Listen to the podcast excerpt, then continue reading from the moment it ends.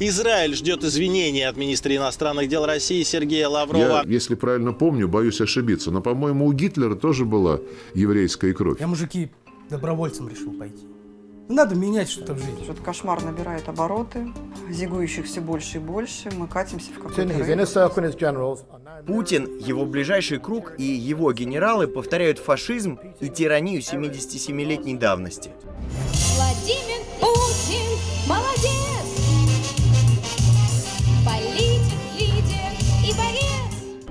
нефть и газ – наше преимущество. Как вы видите, и нефть и газ могут падать в цене. Наше преимущество – Путин. Где я был эти 8 лет?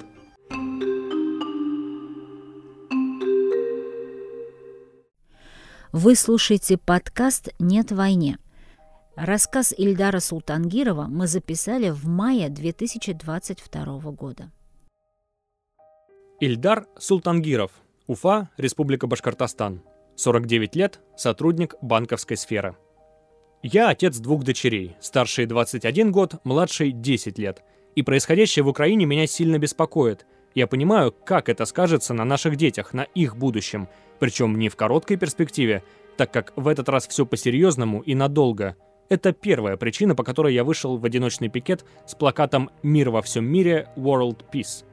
Вторая, мне не совсем понятно, как можно было войти в чужую страну и проводить там какие-то спецоперации. В голове такие вещи не укладываются. Трудно подобрать слова.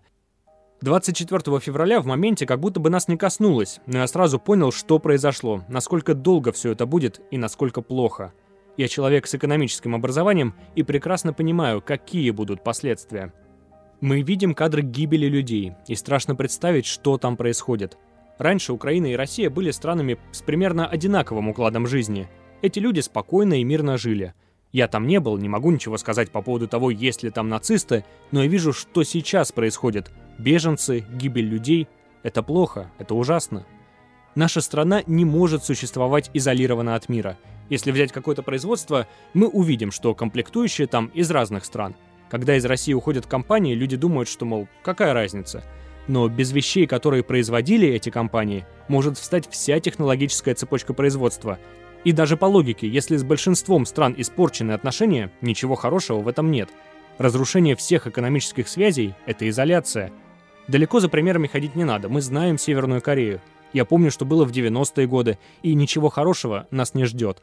Все это бьет по людям, по карману, приводит к повышению цен. К тому же восстановление разрушений в Украине ляжет на наши плечи. Я стоял в пикете на гостином дворе, затем возле стелы, посвященной Всеобщей декларации прав человека. Было страшно, но привык и простоял около часа. В основном люди никак не реагировали, просто проходили мимо. Был дождь, плакат намок, я закончил пикет и пошел домой. Полицейские пришли ко мне на следующее утро. Как я понял, они по камерам отследили, как я дошел до парковки, сел в свою машину и по номеру автомобиля поняли, как меня зовут и где я живу. Было страшно, когда полицейские позвонили в квартиру – когда это первый раз с тобой происходит, это неприятно. Вообще, человек, можно сказать, законопослушный, никогда законы не нарушал и к ответственности не привлекался. В протестных акциях не участвовал. Кроме акции «Стоп Кронашпан» против строительства в Башкортостане австрийского завода по переработке древесины.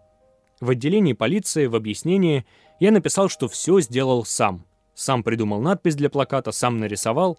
Внизу протокола, несмотря на мягкие формулировки на самом плакате и в объяснительной, я указал, что как бы ни назывались все эти события, спецоперация или как-то еще, война — это война. Белое — это белое, черное — это черное, круглое — это круглое. Когда начинают называть наоборот, это вызывает недоумение и непонимание. У каждой вещи есть свое название.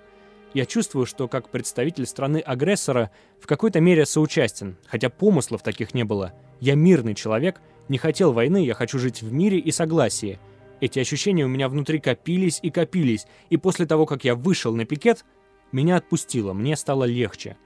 Я понимал, что последуют санкции в отношении меня, но что я мог сделать, я сделать постарался.